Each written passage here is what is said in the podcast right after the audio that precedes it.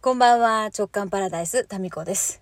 えー、今日も車の中からトークです。夜ね、歩いて、なんか夜歩くパターンにもう最近なっていて、今、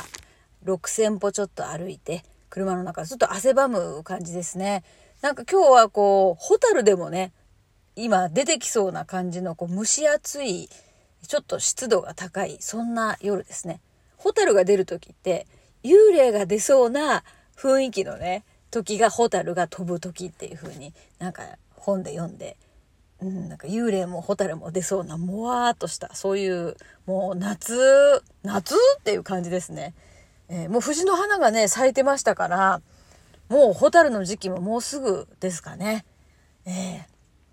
で今このね夜公園を歩いてましたら結構あの遅くまでねランニングしたりウォーキングしたりしている人がいる公園なんですけどあのベビーカーにね赤ちゃんを乗せた若いお母さんがまあお子さんと一緒にねベビーカーのお子さんと一緒にこうウォーキングしてたんですよ。だ途中であの中にね寝てたお子さんが起きてぐずっちゃってねどうにもこうにも泣き止まなくなったみたいであの抱っこしてねえーで、ベビーカーを押して歩くモードにこう変えようとして、抱っこされてたんですよ。だけど、もうある程度大きくなってる赤ちゃんで、お母さんがポソッと地獄だわって言ったのを聞こえちゃって、で、いや、そうだよなって、片手で赤ちゃんをね、抱っこして、で、片手でベビーカーを押すっていう図式、これ地獄だったよなって、うち二人ともね、男の子で重かったから、いや、そうだったよなって思ってですね、どうしてもこう、素通りできない感じで、ちょ、ベビーカー押しましょうかどうせ私歩いてるしって言ったら結構お母さんですね。まあ若さですかね。いや、大丈夫ですとか言って頑張って、もうすぐ実家のね、母が来ますからなんて言ってですね、えー頑張ってましたけど、まあね、全然知らないおばちゃんからね、ベビーカー押しましょうかって言われてもね、よろしくお願いしますと言い難い状況ではあると思いますが、なんかね、言わずにはいられなかったですね。えーまあ私も多分同じ立場、逆の立場だったらか、逆の立場だったら、いや、大丈夫ですって言う言っちゃうと思うんですけど、なかなか大丈夫かなってこうね、思っちゃったり、おせっかいのおばちゃんに なりながら、えー歩いて公園3周してまいりました。はい。いやでも、頑張ってんだね、みんなね。本当に思いましたね。まあ私もこの土日、ついつい毎週ね、ああ、土日がやっと終わったみたいなトークになりがちですけれども、まあ、今は今で、こう土日、まあ自分のペースに崩されて好きなことできねえし、ご飯ずっと作ってる感じするなと思うけど、もっと子供がそのちっちゃい時には、もう一人でこうやって公園をね、夜歩けるなんていう状況でもなかったし、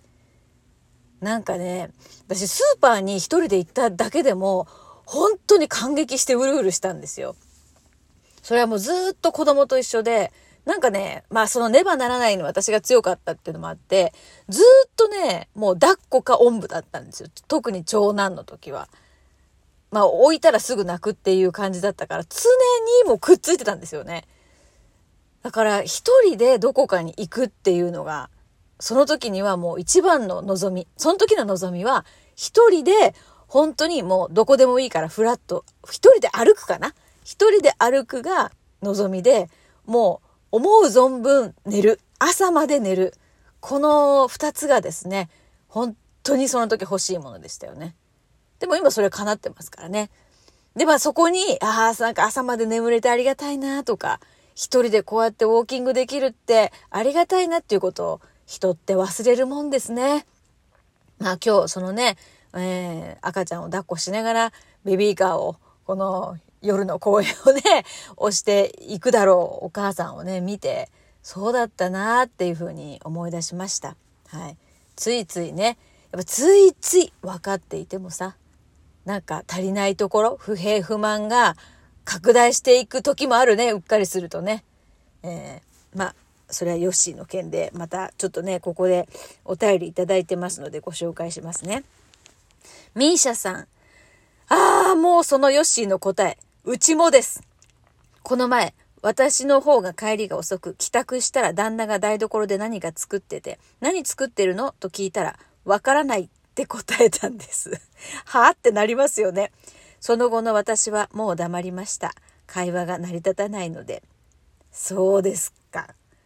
このね、パターン。だから、似てるのかもしれませんね。ご主人とね。なんかこういうこう、夫婦の会話のすれ違いっていうか多分こう男女の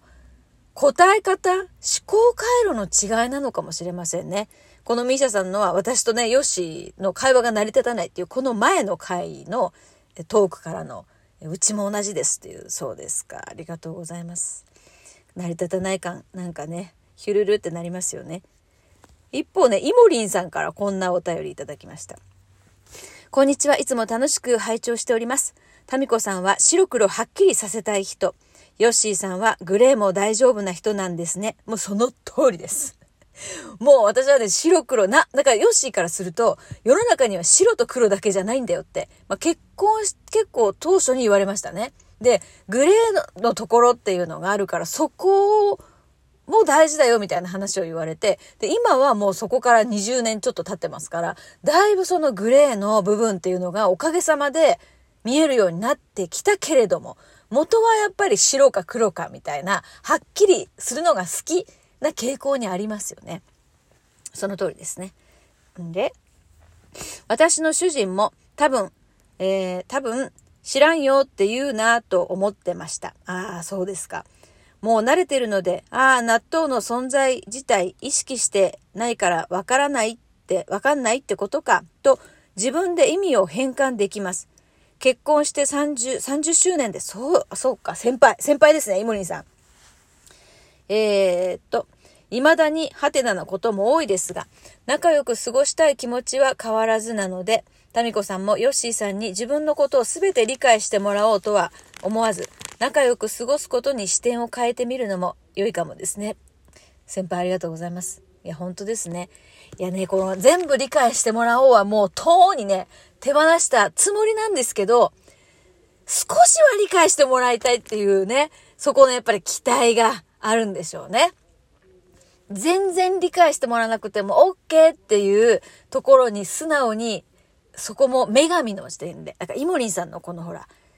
わからないって言っても、それはこういうことなんだよねってこう、女神変換ですよね。女神の視点で同じ土俵に立たないで、女神の視点で、あ、そういうことねっていう、その言葉尻とかじゃなくて、ベースにある、こう、愛とか関係性に視点が、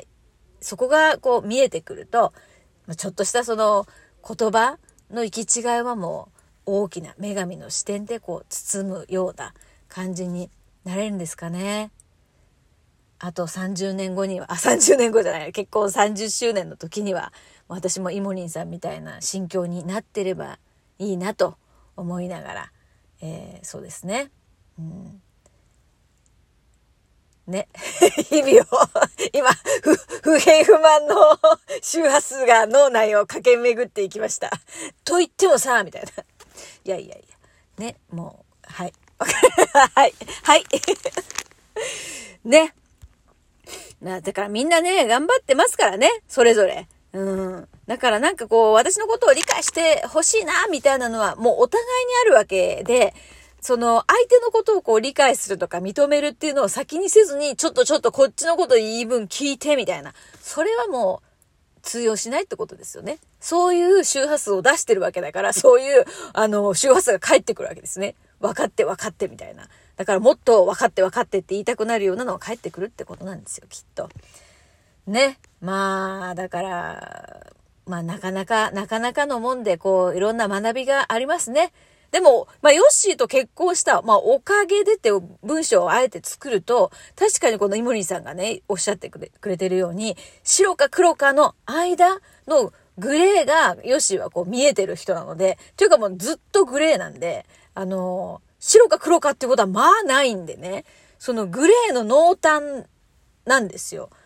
だからそこを、だいぶ、そういうグレーもあるのか、ああいうグレーもあるのかっていうふうに、